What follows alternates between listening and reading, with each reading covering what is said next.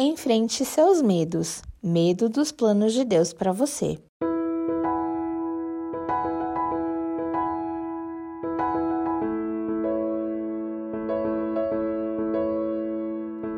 Você já teve a impressão de que Deus acha que você é mais forte e mais corajoso do que você realmente é? Pergunto isso no sentido de você já ter se sentido intimidado com algo que Deus tenha colocado diante de você. Um desafio, seja no âmbito familiar, profissional ou mesmo ministerial. Talvez nem tenha sido um plano assim muito elaborado, mas coisas do cotidiano que lhe causam medo, como a paternidade ou maternidade, passar no vestibular ou arranjar o primeiro emprego. Saiba que os planos de Deus para nós são perfeitos. Ainda que limitados pela nossa visão humana, não consigamos enxergar o todo, apenas partes, devemos nos esforçar para ser corajosos e encarar os desafios que Deus nos propõe sejam eles grandes ou pequenos.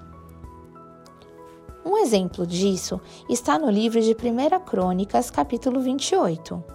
O rei Davi reuniu os líderes do povo de Israel para compartilhar seus planos de construção de um templo para o Senhor, passando essa responsabilidade para seu filho Salomão. Era um projeto grandioso, mas Davi afirma a todo momento que Deus estaria com ele. No versículo 7, ele diz: firmarei para sempre o reino dele, se ele continuar a obedecer os meus mandamentos e as minhas ordenanças, como faz agora. Aí está novamente a recomendação de enfrentar o medo obedecendo a Deus, no sentido de manter um relacionamento com o Senhor.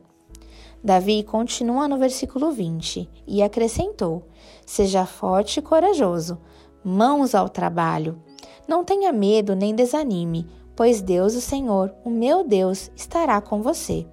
Ele não o deixará nem o abandonará até que se termine toda a construção do templo do Senhor. Esse trecho da vida de Davi nos mostra que quando Deus nos dá um desafio, uma missão, um papel social ou um ministério, ele estará conosco. O rei Davi está encorajando seu filho e a todos nós a confiarmos que o Senhor estará conosco no cumprimento de seus planos para nós.